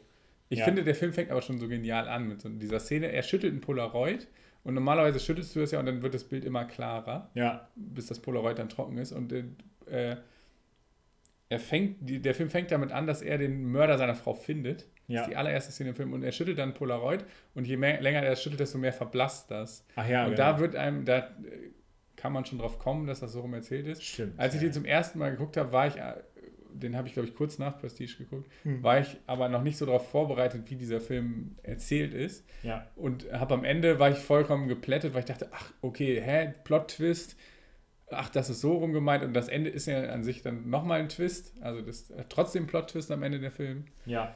Das finde ich sehr cool. Es geht dann ja auch noch um seine Vergangenheitsbewältigung, die gar nichts mit, seiner, mit dem Mord an seiner Frau zu tun hat. Ja, ist ein genialer Film. Der ist aber noch anders als die anderen Nolan-Filme, finde ich, weil der ist noch so mit so einer Handkamera gedreht, setzt genau. noch gar, ist noch so ein bisschen hektischer alles, was natürlich passt zu, dem, zu der Handlung. Aber der setzt noch nicht so auf diese bombastischen, atemberaubenden Bilder und, und Szenerien, die viele seiner späteren Filme auszeichnen. Genau, also er ist in dem Sinne, eine, ist noch ein Low-Budget-Film, wenn man so will, auch so ein äh, klassischer Arthouse-Film in dem Sinne. Ähm, den gibt es auf Netflix zu sehen, also das kann man eigentlich nur jedem empfehlen. Ähm, da gibt's den, ist er im Abo enthalten. Ähm, Genau, also das kann ich jetzt gleich immer dazu liefern, wo man was gucken kann. Es gibt teilweise die meisten seiner Filme in einem der großen Abos. Äh, und dann kam, dann kam praktisch der nächste Schritt in seiner Karriere, wenn man so will. Ja, das ist letztendlich ist das bei jedem Film, dass das sein nächster Schritt in seiner Karriere. Ja, ja, der nächste, also es kam ja. der nächste, sag ich mal, Schritt nach Er hat sich oben. weiterentwickelt, genau. Ja. ja. Insomnia kam 2002 raus, ist tatsächlich ein anderes Drehbuch und kein Originalstoff. Ja. Er hat nämlich, ist ein Remake, ungewöhnlich für Christopher Nolan. Ach, sogar ein Remake? Ja, ein isländischer ja. Krimi. Ja. Ist das im Original, den er geremaked hat für Amerika. Er hat die Handlung von Island nach Alaska verlegt. Mhm. Und die Hauptrollen mit Al Pacino und Robin Williams besetzt. In einer größeren Nebenrolle sieht man dann Hilary Swank noch. Und es geht um den ähm, Kommissar oder Detective, heißt es ja in Amerika, Will Dormer, gespielt von Al Pacino, der Film beginnt damit, dass er auf einem Einsatz, dass auf einem Einsatz sein Kollege, sein Partner erschossen wird. Und man kann vermuten, und er ist sich selber nicht sicher, dass er, dass er in so einem Nebeldickicht versehentlich auf ihn geschossen hat und seinen Partner getötet hat. Aber das weiß niemand. Er ist der Einzige, der diesen Verdacht überhaupt hat. Ja. Das treibt ihn ein bisschen um. Er wird aber nicht suspendiert oder irgendwas, weil das niemand gesehen hat im Nebel und das überhaupt unklar ist, dann wird er nach Alaska beordert, um den Fall einer getöteten, eines getöteten Mädchens, eine Teenagerin, ja, genau. aufzuklären. Und er kommt zu einer Zeit nach Alaska, in der es, in der es in Alaska 24 Stunden am Tag hell ist. Ne? Ist ja hoch im Norden ja. ist das ja so, wo es nie dunkel wird. Ja. Das entwickelt sich dann dahin, dass er an Schlaflosigkeit leidet, weil er diese, dieser Helligkeit 24 Stunden nicht umgehen kann und keinen Schlaf findet. Das kommt natürlich dazu, dass er dann von diesem Traumata oder diesem, dieser Schuld, diesen Schuldgefühlen getrieben wird mit seinem Ex-Kollegen und er trifft dann auf den Hauptverdächtigen, gespielt von Robin Williams, was einer der Pluspunkte ist, finde ich, bei dem Film. Ja. Robin Williams kennt man sonst, also liebt auch jeder, vollkommen zu Recht, als Spaßmacher oder immer so der war jetzt Rollen. Zum Beispiel Rollen. der Ginny in äh, der, ist Aladdin. Ja der Ginny in Aladdin oder hat halt sonst äh, bei Mrs. Doubtfire oder solchen Filmen, ist ja ein Comedian einfach auch. Ja, sonst, und ist so ein herzensguter Mensch, der immer so ja. fröhliche Rollen spielt und den Menschen Lachen schenkt. Ja. Der spielt hier den Hauptverdächtigen und der ist auch jetzt kein klassischer Bösewicht, aber schon so eine düstere Figur. Der steht halt ja. im Verdacht, ein Mädchen getötet zu haben, ist eh immer schwierig. Ja. Und ist auch, hat auch so, ist auch ein bisschen sinister und die liefern sich dann so ein Psychoduell, weil Robin Williams Charakter der, der derjenige ist, der dann auch ein bisschen merkt, dass Al Pacino, das Will Dormer, damit zu kämpfen hat mit dem Tod von seinem Ex-Kollegen. Und dieses gegenseitige Ausspielen von Schuldgefühlen, das führt dann zu einem Psychoduell. Es ist im Gegensatz zu vielen anderen Filmen ein sehr herkömmlicher Krimi-Thriller. Auch da geht es aber dann wieder um Schlaf und nicht schlafen können. Also ja. wie Inception geht es ja auch um Schlafen, wenn man so will. Also selbst da geht es so ein bisschen ja. um die Welt der Träume. Das ist aber ja. im Prinzip noch der einzige Christopher Nolan-Film, der ohne krassen Plot-Twist auskommt, der, der, relativ linear erzählt ist. Auch hier ist es zwischendurch so, dass man, dass er nicht schlafen kann und er an Schlaflosigkeit mhm. leidet und man nicht so genau sicher ist, sieht er das jetzt, sieht er das nicht, ist das real und schläft er jetzt gerade oder kann er und ist er, wird er verrückt, aber es ist ziemlich linear erzählt. Ja. Ist ein klassischer Krimi. Christopher Nolan hat nicht selber das Drehbuch außerdem mal geschrieben. Ja, und man kann auch sagen, äh, das ist ein sehr solider Film, aber ich würde jetzt, glaube ich, nicht ins Blaue schießen, wenn ich sagen würde, auch bei dir ist es wahrscheinlich so wie bei mir, das ist der schwächste von Christopher Nolan. Wenn man so sagen würde, äh, schwach ist er natürlich immer noch nicht, ist immer noch ein echt guter Film äh, aber kein Meisterwerk. Ja, ich würde, ich würde gar nicht mal sagen, dass das der ist, den ich am wenigsten mag. Ich mag den gerne. Ich liebe den nur nicht so, weil dafür ist er dann doch zu herkömmlich. Der ja. hat übrigens am, am Ende, für Leute, die das mögen, dass man sich so moralische Fragen am Ende stellt, ja. so, wie hätte ich gehandelt, so ja. wie bei Gone Baby Gone, wo man denkt, hätte ich das Kind entführt Spoiler, ja. Oh, Entschuldigung. Krasser okay, Spoiler. Ja, äh, aber vergessen es einfach wieder. Äh, der, ja. Sowas hat der Film am Ende auch, nach dem Motto, was hättest du getan? Ach so, ja. Das will ich dann jetzt nicht spoilern. Ich habe den ewig nicht mehr gesehen, ja. ich habe ihn aber stehen zu Hause, ich muss den mal wieder gucken. Ja. Das fand ich, fand ich ganz cool, das mir beim, hatte ich auch vergessen, als ich den wieder geguckt habe, ist mir auch ja. wieder aufgefallen. Ja. Also er hat das erste Mal auch in diesem Film natürlich dann mit krassen Hollywood-Stars zusammen, also mit richtigen schwer, also mit Giganten, wenn man so will. Al Pacino und Robert Williams waren auch damals schon absolut berühmt und äh, gehörten sicherlich zu den überhaupt bekanntesten und ausgezeichnetsten Schauspielern Hollywoods in dem Sinne. Und äh, dann kam der Film, der ihn so in die A-Liga Hollywoods katapultiert hat, könnte man sagen. Genau, also Insomnia würde ich auch sagen, war noch nicht der Film, den die breite Masse geguckt hat. Jetzt kommt der erste, wenn man heute außer Rückblick sagen würde, klassische Blockbuster. Aber das sagt man eben aus heutiger Perspektive, wo Superhelden in aller Munde sind, denn dann kam Batman Begins. Ähm, ein Film, der auch dann schon viel länger ist plötzlich, der geht dann schon äh, über zwei Stunden und ähm, ja, hat, äh, hat ein Batman-Franchise gegründet. Nolan ist damit immer noch der einzige Regisseur mit Sam Raimi zusammen, die überhaupt drei Filme über denselben Superhelden gedreht haben. Das hat sonst niemand. Das waren sonst immer unterschiedliche Regisseure. Also die äh, Iron Man-Filme zum Beispiel haben unterschiedliche Regisseure gedreht und so weiter. Ähm, Genau, und äh, hat eben diese Trilogie gemacht und man sagt ja immer, er hat diese Trilogie auch deswegen gemacht, weil er zum einen Batman interessant findet und zum anderen aber auch, weil er auch finanziellen Erfolg gerne generieren wollte, damit ihm Studios auch äh, mehr Geld zusagen für seine originären Stoffe, wenn man so will. Ähm, hat aber, kann man glaube ich sagen, mit der Batman-Trilogie wahrscheinlich den modernen Superhelden-Film äh, irgendwie mit erfunden, wenn man so will. Ähm, und ähm, ja, interessant ist übrigens äh, äh, hier Christian Bale, der ja den, äh, den Batman gespielt hat, hat gerade noch 60 Kilo gewogen, als ja. der Film losging, weil er The Machinist gedreht hat. Auch ein interessanter Film. Und hat dann zwischenzeitlich, damit er halt in Shape kommt, hat er erstmal einfach nur eine Fressdiät in dem Sinne ja. gemacht und wog dann zwischendurch 110 Kilo und die haben ihn am Set auch scheinbar äh, äh, Fatboy genannt. Deswegen.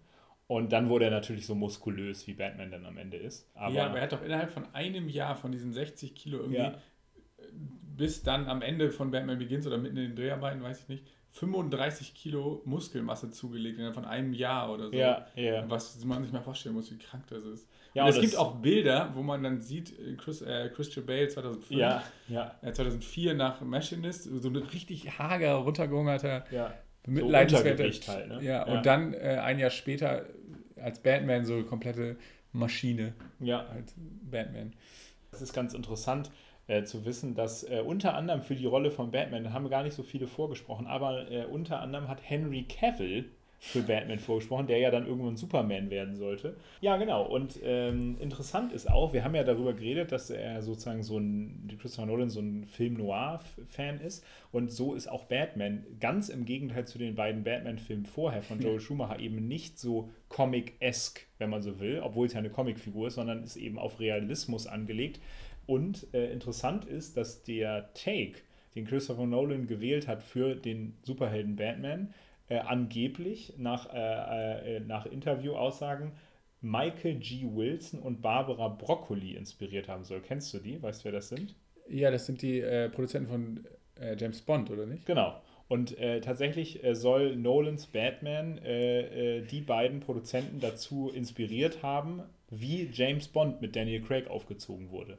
Nämlich ja auch. Daniel Craig ist ja nicht mehr der charmante Gentleman, sondern eigentlich eher ein düsterer Typ mit, ja, irgendwie mit tiefen Geheimnissen und eben nicht mehr der äh, Lebemann äh, in dem Sinne, der James Bond früher oft war. Weißt du, was auch ein guter. Barbara Broccoli ist auch ein geiler Superheldenname für so ein Gemüse. Weiß nicht, müsste dann Superheld, Superheldin wäre sie ja, Ja. die mit, weiß nicht, dann geht es um Gemüse. Ich weiß nicht. Aber, Aber das, da muss das wäre dann sehr lächerlich. muss aufpassen, dass sie nicht bei äh, Nicer Dicer Doppelchopper dann unter die Räder oh, das gerät. wäre überhaupt ein geiler Bösewicht für Nicer Dicer. Barbara Broccoli. Ja. Okay, das schreibe ich mir direkt auf, weil ich arbeite hier gerade im Drehbuch. Okay, gut.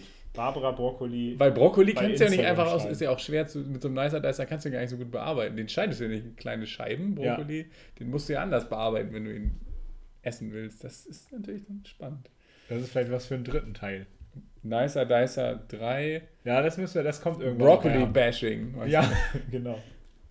Ja, Okay, dann kam 2006 äh, The Prestige. In Deutschland heißt der Prestige Meister der Magie. ja. Ist einer meiner Lieblings-Christopher Nolan-Filme. Mhm. Es geht um Christian Bale und Hugh Jackman, spielen zwei Magier, die erst befreundet sind.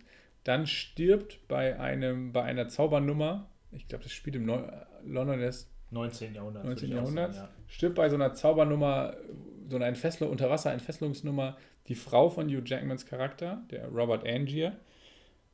Und er macht dafür Alfred Borden verantwortlich und daraus entwickelt sich dann eine Rivalität, die dann immer mehr zur Feindschaft wird und es geht dann irgendwann nur noch um Rache, die sich dann darin auch versteigert und darin ausdrückt, dass die, dass er nicht einfach die Rache nehmen will an ihm, sondern ihn übertreffen will als Magier. Das ist dann so ein Magier-Duell, das sehr manisch ist und paranoid und dann gibt es irgendwann geht es um den, entwickelt einer der beiden den ultimativen Trick, den der andere unbedingt herausfinden will, um ihn zu übertreffen und das entwickelt sich dann einfach zu so einem zu einer Feindschaft, die, wo es dann auch irgendwann um Leben und Tod geht. Ja. Auch hier spielt Christopher Nolan mit der Zeitebene. Es wird, ich glaube, es gibt drei verschiedene Erzählungen, die an unterschiedlichen Punkten der, in, im Leben der beiden Protagonisten spielen. Der eine liest dann das Tagebuch des anderen, der andere liest dann wieder das Tagebuch des anderen und der eine ist dann schon am, dann sieht man, das eine wird dann von hinten aufgezogen, das andere, dann sieht man, wie das anfängt. Ja. Ist aber überhaupt nicht so kompliziert, wie es klingt. Man muss sich halt konzentrieren. Man kann das nicht nebenbei gucken und nebenbei noch einen Nicer Dicer zusammenbauen oder Ja, so. oder- Ähm, Ja, oder nebenbei irgendwie das Referat vorbereiten oder so. hier ist übrigens der zweite Film nach, nach Batman Begins, wo dann Michael Caine eine größere Nebenrolle spielt, was Mhm. er danach in jedem Film getan hat. Ja, ja. Und äh, Scarlett Johansson und Rebecca Hall spielen noch äh, die beiden großen Nebenrollen. Ja, ja. Es gibt am Ende einen großartigen Twist. Der Film lebt aber längst nicht von diesem Twist. Der Film ist, es geht um Magie, es geht um Zaubertricks, das sind so Zauberkünstler. Und der Film an sich ist aufgebaut wie so ein Zaubertrick. Er funktioniert Genau, wie so ein ja. Zaubertrick und es wirkt auch die ganze Zeit so. Es wirkt aber wieder, es ist so ein, so ein Thriller, wirkt total authentisch. Es geht auch teilweise um fiktionale Science-Fiction-Sachen, Mhm. die unrealistisch sind oder die es einfach nicht gibt. Ja. Und trotzdem wirkt das, als wenn es das gäbe, als wäre das so, ein- so ein Historienfilm über eine Geschichte, Ja, ja, die es genau. mal gab. Äh, was ich total spannend finde, zusätzlich an dem Film. Äh, es werden auch echte historische Sachen eingewoben, nämlich dieser Stromkrieg zwischen Edison und Tesla. Mhm. Äh, genau, und zwar ist nämlich ein total cooler Auftritt. David Bowie spielt nämlich Nikola Tesla, den echten Nikola Tesla im Film. Ja, und der Film ist, also der ist wirklich grandios. Das ist auch so ein Film, den auch Leute gucken können, die nicht auf Superheldenfilme stehen, die nicht auf Bombastkino Genau, ja. stehen können. Da muss man miträtseln, es gibt Twists, es ist eine coole Charakterstory irgendwie noch. Es hat äh, coole Wendungen und ja, der, auch der Film, ich liebe bei Christopher Nolan selten, also das Ende ist ähm, eigentlich immer cool, Mhm. aber ich finde dieses Intro ist immer geil bei Ja. Christopher Nolan. Und auch hier fängt es mit so einem ganz, also es ist fast so ein Gemälde von so Hüten an und so einem Off-Erzähler, der Ja. dann was sagt, äh, so Zylinderhüte, die man so komisch da in der Landschaft rumliegen sieht und da fragt man sich, hä, was soll's? Ist einer meiner, ich, weiß, ich will jetzt hier keine Top 5 machen, aber ist einer meiner lieblings Aber würde in deine Top 5 kommen. Ja, der ist auch in den Top 3. Ah ja, sehr gut. Das Da ich- gut. also sag wir wollen jetzt mal, mal- gucken, wo der bei unseren Zuhörern und Zuhörerinnen gla- äh, nachher ist. Ich sage das jetzt einfach so frei raus. Und dann kam, glaube ich, der Film, der uns beide sehr geprägt hat in unserer Sozialisation. Was Auch in angeht. unserem Liebe, also mich äh, hat er auf jeden Fall von den Socken gehauen und ich war vorher schon Fan Ja. von Filmen und vom Kino, aber da äh, spätestens mit diesem Film war ich, habe ich das Kino geliebt und wollte immer wieder ins Kino. Es ist The Dark Knight. Sicherlich auch ein Film, den äh, fast alle kennen. Ähm, der auch, ja, der jedem irgendwie ein Begriff ist, da muss man gar nicht so viel Worte zu verlieren. Es ist darüber schon viel gesagt worden, von 2007. Ah, das Produktionsjahr 2007. 2008, genau, ich erinnere mich. Ich habe ihn in England geguckt. Ja. Das, war, das war sehr gut. Äh, sein da, bis dato längster Film, sein längster Film sollte dann The Dark Knight Rises werden. Ähm, aber The Dark Knight selber ähm, hat auch, glaube ich, ist, glaube ich, der erste Film, der dann Oscars gewonnen hat. Der hat äh, den Oscar für Heath Ledger, ähm, ja, äh, vielleicht einigen schon bekannt, gewonnen, der ja zu dem Zeitpunkt schon tot war, der auch zum Zeitpunkt der Produktion irgendwann tatsächlich schon tot war ähm, hatte allerdings alle seine Szenen schon abgedreht. Ähm, und auch den Oscar für Tonschnitt hat der Film auch gewonnen. Und äh, ja, es ist einfach ein Batman-Film, wo man, äh, wo viele Leute ja kritisiert haben, der Joker ist so ein legendärer Bösewicht, dass Batman praktisch kaum noch eine Rolle spielt. Finde ich jetzt gar nicht so zwingend, aber der Joker ist natürlich überragend äh, und macht den Film irgendwie genial. Aber auch dieser Film hat zum Beispiel wieder ein geniales Intro mit diesen Clowns, die eine Bank überfallen. Äh, und am Ende wird halt der Joker dann offenbart. Das ist äh, äh, eine dieser großartigen Anfangsszenen von von Nolan und äh, ist eben eigentlich auch ein klassischer Film noir. Genau, es gibt alle drei äh, Batman-Filme übrigens auf Netflix zu sehen, genauso wie Prestige und Memento eben. Also man kann das alles, wenn man es noch nicht gesehen hat, nachgucken. Was ich, glaube ich, an äh, mir auch das erste Mal auffiel bei, bei The Dark Knight, sind einfach diese überlebensgroßen Set-Pieces. Also dieses, dieses Krankenhaus, was in die Luft gesprengt wurde, was ja wirklich in die Luft gesprengt wurde. Der, der Truck, der sich überschlägt, der sich wirklich überschlagen hat. Wobei, wobei übrigens eine der damals einzigen IMAX-Kameras, da gab es nur vier auf der ganzen Welt, da ist eine bei kaputt gegangen. Jetzt gibt es inzwischen mehr. Christopher Nolan dreht ja auch inzwischen zu, ich glaube, Dunkirk ist zu 70 Prozent in IMAX oder so. Ja. Ähm, das war damals noch wesentlich weniger. IMAX ist so ein besonderes Kameraformat eben oder ein Sehr besonderes großformatig. Genau, großformatig und das sind äh, geniale Stunts oder wie sich dieses, äh, dieses Batpod, also dieses ba äh, Batman-Motorrad dann so an der Wand umdreht und so, das ist alles schon alles, also das war einfach ein Actionfilm, der mich auch begeistert hat. Also es ist bis heute mein Lieblings-Superheldenfilm. es gibt ja mittlerweile 50 Superheldenfilme. Ja. Das ist bis heute der für mich der Goldstandard. Ja. Und ist auch immer noch einer meiner absoluten Lieblingsfilme. Der hat mich damals völlig vom Socke, Socke gehauen. Und beim ersten Mal hat der Joker, ist, muss man wirklich sagen, die Figur ist, hat einen da, das hatte man noch nicht gesehen, das Ja. war überragend. Aber je öfter man den guckt, desto mehr merkt man auch, dass der Film nicht nur deswegen geil ist, Ja. sondern weil der als Gesamtfilm Meisterwerk ist. Und äh, das mit dem Truck zum Beispiel, Christopher Nolan macht alle seine Stunts selber. Und das Krankenhaus zum Beispiel, als Mhm. Fun Fact, äh, ist, die haben eine Süßigkeitenfabrik, eine alte, Ja. stillgelegte, umgebaut zu einem Krankenhaus und ist einfach in die Luft gejagt. Bei Tenet hat er nicht nur angeblich, er hat es ja mittlerweile, der Film ist ja fertig, Ja, eine Boeing 757 oder 747 ja, nicht mit CGI in die Luft gejagt, sondern hat eine echte Boeing 747 in einen Hangar fahren lassen und explodieren lassen. ja. Das, ist, das sieht man dann in dem Film, das ist echt.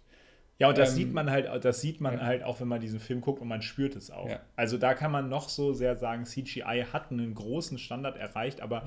man merkt es von der, man, also man sagt es, viele sagen immer, man merkt es an der Schwere der Sachen.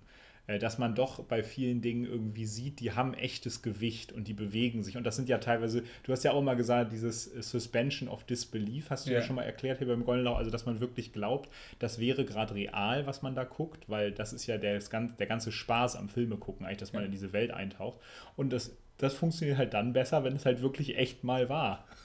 Ne? Und das ist auch ein Faktor, finde ich, dass dadurch altern die Filme viel besser. ja, ja. Das CGI von vor zehn Jahren, da denkst du heute, naja, ob der, weiß ich nicht, der Alien oder der Dino sieht Ja, auch ein bisschen genau. komisch aus. ja. Äh, der- wenn der Truck halt echt ist, ist der Truck halt echt. Dann denkt Ja. man, oh, das Modell ist aber von 2005, aber kaputt ist er trotzdem echt. Äh, ja, diese, wir kommen gleich zum nächsten Film, nämlich Ja. Inception, der ihn dann so ein bisschen zum großen, der dann gezeigt hat, dass er ein besonderer Regisseur ist, der Ja, nicht nur geile genau. Superheldenfilme machen kann, sondern geile Filme im Allgemeinen. Und da hat er übrigens diese Szene mit dem rotierenden Flur in Inception, ja. die ja sehr berühmt ist. Die haben einen echten Flur gebaut, haben, den, haben so eine Maschine gebaut und den rotieren lassen. Ja, genau. Die haben einen echten rotierenden Flur gebaut dafür. Auch das finde ich geil. Aber die haben auch am Ende diese Stationen im Schnee, die sie am Ende in die Luft Mhm. sprengen. Auch das haben sie in, in so, irgendwo da in so einer Schneelandschaft gebaut und in die Luft gejagt. ja. Finde ich äh, cool. Inception, ich glaube, da muss man auch nicht so viel sagen. 2010 ist ein absoluter Mega-Blockbuster geworden, ist ein Original-Stoff. Es geht um einen, ist ein Science-Fiction-Film, es geht um einen Traumheist. Leonardo DiCaprio spielt Cop, der jemand ist, der in Träume von anderen Leuten einbricht und da Ideen klaut oder Gedanken klaut. Und hier geht es darum, dass er eine Inception macht. Das heißt, er pflanzt in den Gedanken einer fremden Person eine Idee ein. Ja. Und dazu hat er ein Team, die dann in, in, am Ende sind es vier Traumebenen tief in diese Gedanken von dieser anderen Person eintauchen und diese Idee da einpflanzen. Ich sag mal, mehr müssen wir über die Handlung nicht sagen. Viele werden den kennen. Wer Ja. ihn noch nicht kennt, sollte ihn sich angucken. Diese Idee sollte ausreichen. Der Film ist, sieht spektakulär aus, ist clever. Man hat diese Story so noch nie gesehen Mhm. der, ich bin jedes Mal, wenn ich den gucke, denke ich, naja, ist halt geil, das mit den Traumebenen, oh, geil, hat geile einmalige Action-Szenen, dies mit der über, sich überkippenden Stadt, Ja. das mit dem Zug, der auf einmal mitten durchs Bild brettert, das Mhm. mit dieser Häuserwand, die abbricht, es sind legendäre Szenen, Set-Pieces. Äh, ich finde jedes Mal, der ist einer der Filme, die auch emotional sehr gut funktionieren Ja. ja. was ja oft bei Christopher Nolan im Hintergrund ein bisschen ist und Mhm. kritisiert wird. Diese Sache mit der Frau, die ja der Antrieb ist für DiCaprios Figur, dass seine Frau sich umgebracht hat. Ja, und er will eigentlich sein, wieder zu seinen Kindern. Er musste Genau, in gewisser ja. Weise, er musste Ach ja in ja. gewisser Weise fliehen aus Amerika, weil er da strafrechtlich gesucht werden würde. Und ähm, er ist aber in dem Sinne unschuldig, in Anführungszeichen, und äh, flieht deswegen und äh, erhofft sich Immunität zu erkaufen, wenn er diesen Job äh, schafft und dann eben zu seinen Kindern zurückzukommen. Das ist eigentlich der perfekte, das perfekte Beispiel für intelligentes Blockbuster-Kino. Also Mhm. Blockbuster ist einfach geworden, natürlich, weil er so erfolgreich war, aber das ist Unterhaltung auf höchstem Niveau, die den Zuschauer nicht für dumm verkauft, wo man Ja, ja. aufpassen müssen. Das ist praktisch das Gegenteil von Fast and Furious. Die auch irgendwie was haben, aber in ja und das ist das Gegenteil von Michael Bay. Oh ja, das ist ein viel besseres Beispiel. ja, und jetzt darfst du weitermachen mit dem letzten Batman-Teil. Genau, der letzte Batman-Teil, The Dark Knight Rises 2012, äh, der längste Film von Christopher Nolan, 164 Minuten, äh, ist so ein bisschen ja das Epi der epische Abschluss dieser, dieser Dark Knight-Trilogie, wie sie ja in dem Sinne heißt, und hatte, glaube ich, erst mit einem Joker geplant, der dann ja nicht kommen konnte, was, äh, was jetzt in dem Sinne sehr traurig ist natürlich für, äh, weil Heath Ledger eben gestorben ist, aber was dazu geführt hat, dass es einen zweiten sehr genialen Bösewicht gab und das ist Bane von Tom Hardy. Ich erinnere nochmal an Bane in Joel Schumachers Batman, wo Bane eine krasse Witzfigur ist. Das ist so einer, der sich dann immer mit so einem auf Knopfdruck aufpumpen kann. Und Bane ist jetzt hier einfach ein wirklich aufgepumpter Tom Hardy, der ein sehr, sehr bedrohlicher, physisch sehr bedrohlicher Bösewicht ist und deswegen auch gar nicht so mit dem Joker verglichen werden muss, weil das ist eben so cool. Der Joker war der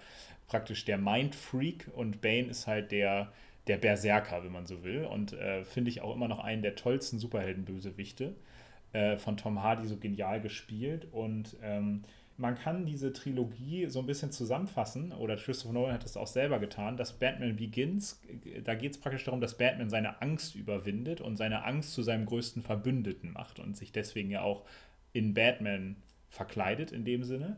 Im zweiten Film geht es um das Chaos, was dann auf sein, ja, sein nächtliches Umtreiben, wenn man so will, hereinbricht. Also ist der Joker in gewisser Weise ja der Bösewicht. Das sagt der Joker ja immer selber, dass er der Bösewicht ist, den er selber geschaffen hat in dem Sinne. Und der dritte Film, äh, der beschäftigt sich dann mit dem Schwer Schmerz des alter werdenden Batman, der auch in dem Sinne eine Kriegsverletzung trägt, also der wie so ein Veteran auftritt in gewisser Weise, der nicht mehr richtig laufen kann.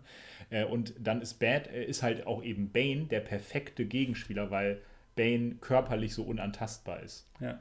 Und äh, es geht halt immer darum, dass Batman diese eine Sache überwindet, um am Ende siegreich zu sein. Und äh, da muss man auch ganz ehrlich sagen, ich finde, Batman hat eine ganz tolle Charakterentwicklung in diesen drei Filmen. Ja. Auch wenn Batman The Dark Knight Rises wirklich nicht perfekt ist ähm, und einige, sich in einigen Sachen verrennt, die er nicht hätte machen sollen, ist es immer noch ein super Blockbuster. Catwoman taucht auf und auch, ja, das ist fast ein kleiner Spoiler, aber auch Robin taucht so ein bisschen auf, äh, ja. wenn man so will. Ähm, ist aber trotzdem immer noch ein toller Film, der auch ein guter Abschluss ist für diese Trilogie, finde ich.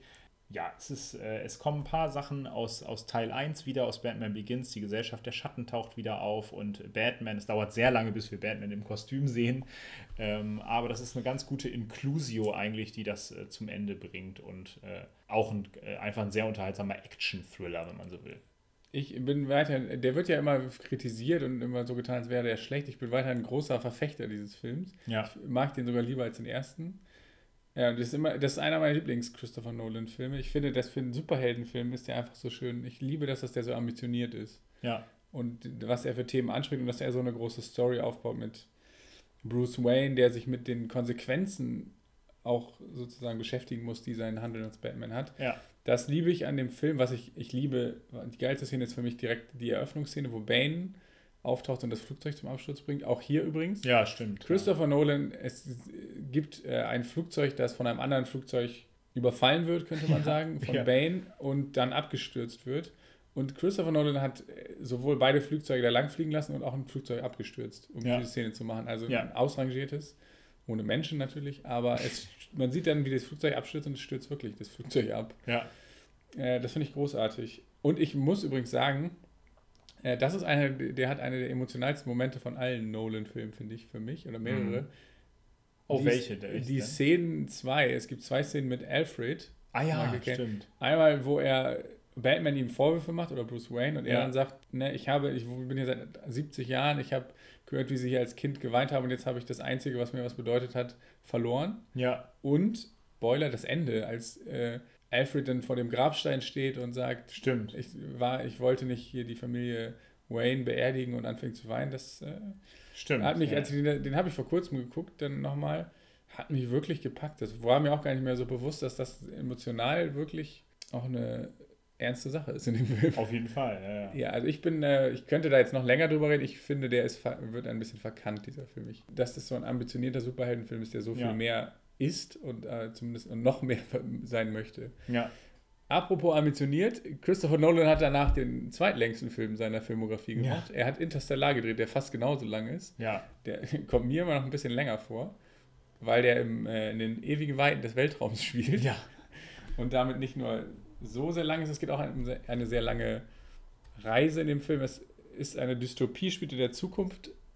Ich weiß gar nicht, ob das so unrealistisch ist, diese Zukunft. Mm. Die mhm. Erde ist ein bisschen verdörrt. Nahrungsmittelknappheit. Nahrungsmittelknappheit Thema, ne? ja. hat dann, das hat dann zu Nahrungsmittelknappheit geführt. Es gibt in, es spielt halt in Amerika, es, es wirkt halt so, als wäre Amerika die Welt, aber es gibt in, in diesem Amerika-Welt, Weltamerika, ja nur noch Farmer irgendwie. Es gibt auch noch verschiedene Sachen, die angebaut werden können, Mais. Äh, und es wird gar nicht mehr so viel Wert auf Technik gelegt, weil es geht halt darum, dass die Leute Farmer werden, damit es überhaupt genug zu essen gibt. Ja, ja, ja. Matthew McConaughey spielt ja. die Hauptrolle, es spielt einen ehemaligen Piloten, der jetzt auch Farmer ist, der dann äh, entdeckt, dass es noch eine geheime Station gibt, wo Leute eine Weltraummission planen, um zu gucken, ob man auf die Menschheit auf anderen Planeten ansiedeln könnte, um sie ja, zu retten. Ja er wird dann Pilot auf dieser Mission, lässt seine Familie zurück und bereist dann das komplette Universum. Es geht dann um, die fliegen durch Wurmlöcher, es geht um, es geht um Zeitreise auch. Es geht mhm. dann, ist dann irgendwie so, dass der Weltraum auf dem einen Planeten, wenn sie da sieben Minuten verbringen, sind es sieben Jahre auf der Erde und diese Diskrepanz zwischen seiner Familie, die er zurückgelassen hat.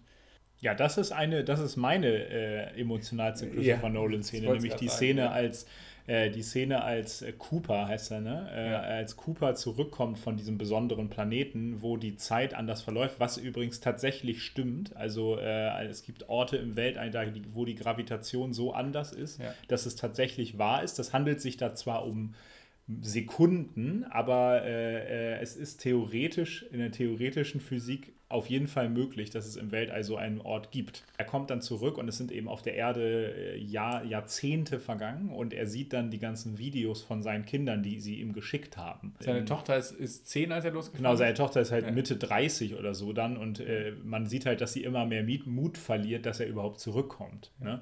Und das ist für ihn halt eine Stunde Zeit vergangen und äh, ja, das ist eine extrem emotionale Szene. Man sieht auch die halbe Szene ja nur Matthew McConaughey weinen. Ja, das äh, diese Videos hört man nur im Hintergrund Ja. und das ist schon... Äh, also äh, bei dem Film, finde ich, kann man Nolan nicht vorwerfen, dass er da nicht emotional äh, überzeugend ist. Ne? Also man Ja. muss es mögen, aber es ist schon, also mich hat es richtig, äh, richtig bewegt. Ja, das hat es mich auch. Und man kann ihm das auf keinen Fall vorwerfen, weil am Ende trägt er richtig dick auf, emotional in dem Film. ja, das stimmt. Das muss man wirklich sagen, das muss man auch mögen. Ja. Das war, äh, aber ich liebe diesen Film auch dafür, dass er so ambitioniert ist. ja, Also die Bilder sind atemberaubend und das ist wirklich heftig, was man da sieht. Aber der ist, das ist der wissenschaftlichste Film. Der Film ist so ambitioniert in allem, was er erzählen möchte und manches davon, da schießt er, finde ich, übers Ziel hinaus mhm. am Ende, aber das, was Christopher Nolan da versucht, der versucht praktisch den Rahmen des, eines Kinofilms noch zu erweitern und zu sprengen. Und das, dafür bewundere ich diesen Film. Und der ist sehr wissenschaftlich, der Film. Dann zwischendurch ist, ist er sehr pathetisch. Und dann ist er noch sehr, sehr lang. Das ist insgesamt natürlich muss man da eine gewisse, das muss man auch aushalten. ja, ja. Aber ich finde diesen Film bewundernswert, weil wer macht, niemand würde sonst noch so einen Film drehen, sowas sieht man sonst nicht. Mhm. Kein Studio würde das genehmigen, wenn wenn es ein Superheldenfilm wäre. ja. Ja, das stimmt. Und oder das- halt, wir haben ja letzte, letztes Jahr Ja. gesprochen über Ad Astra oder so ein Ja. Film floppt halt kolossal. Ja, deswegen finde ich es toll, dass es äh, Interstellar gibt. Das ist einer der Filme, die ich auch am wenigsten mag und ich bewundere ihn trotzdem und finde ihn ganz, ganz toll. Ja. Kommen wir zu seinem allerletzten Film vor Tenet. Äh, wir woll, darüber will ich jetzt wirklich keine langen Worte verlieren, denn äh, du hast äh, eine Predigt auf diesen Film von vor zwei oder drei Folgen gehalten. Ja. Die kann man sich gerne anhören.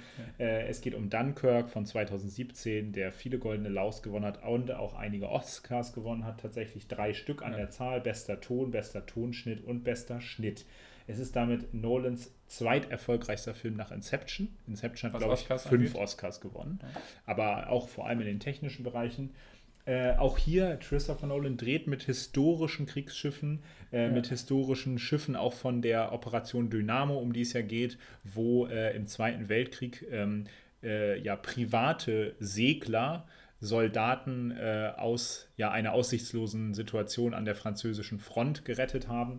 Äh, er hat auch Museumsflugzeuge umgebaut und mit IMAX-Kameras so versehen, sodass er auch in der Luft drehen Ja. konnte. Ähm, also, und auch das merkt man in jeder Sekunde dieses Films, dass das alles da echt ist, was da passiert und dass da vielleicht höchstens mal eine Explosion CGI ist. Ja, dieser Film war tatsächlich in Amerika bei den Kritikern überhaupt nicht äh, äh, angesagt, was ich immer noch nicht verstehen kann. Äh, wir werden aber, wir können mal dazu übergehen zu gucken, wie der bei unserer Community angekommen ist, denn da hat es mich wirklich überrascht. Jetzt hier bitte nicht auf meinen Zettel luschern. Äh, was glaubst du denn, was äh, ist der am wenigsten erfolgreiche Film von den neuen bei? Es gab 444 Abstimmungen äh, und ich Klicks. habe einfach zusammengezählt, wie viele Stimmen auf welche Filme ausgefallen sind. Ja, ich tippe mal das Insomnia, weil den am wenigsten kennen. Richtig, aber auch Insomnia hat zumindest zwölf Stimmen bekommen und es gab auch mal so ein Duell, da war es, sagen wir mal, 60-40. Fand ich ganz interessant, es scheint doch ein paar Liebhaber dieses Films zu geben. Der ist einfach am unbekanntesten. Dann würde ich tippen, ich glaube, es ist Memento auch, weil den am wenigsten Leute gesehen haben. Falsch gedacht, Oh. äh, Memento ist auf Platz 6. Dann ist es der zweit, zweite von hinten ist dann The Dark Knight Rises. Richtig, genau. The Dark Knight Rises auf Platz 8 schon mit 30 Stimmen. Und dann wahrscheinlich Dunkirk, den haben auch nicht so viele unserer Community gesehen. Auch falsch gedacht. Dunkirk ist sehr erfolgreich Oh. in unserer Community gewesen. tolle Community, die wir da haben. Platz 7, Batman Begins, 36 Oh. Stimmen. Und dann kommt Memento, was mich auch sehr überrascht hat. Memento hat schon 39 Stimmen erhalten.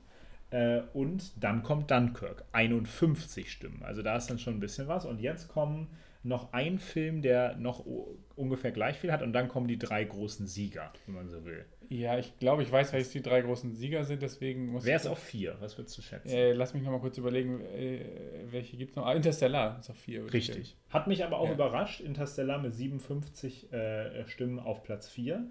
Und dann kommen die drei großen. Und da hat mich einer sehr überrascht.